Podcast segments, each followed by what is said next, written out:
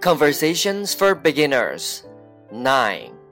A nice place to live. I like living here. I agree.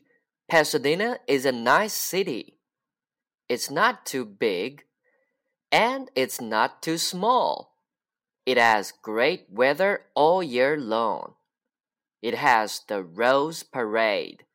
It has beautiful houses. It has wonderful restaurants. It has great schools. It's close to the mountains. The people are friendly. I'm not ever going to leave.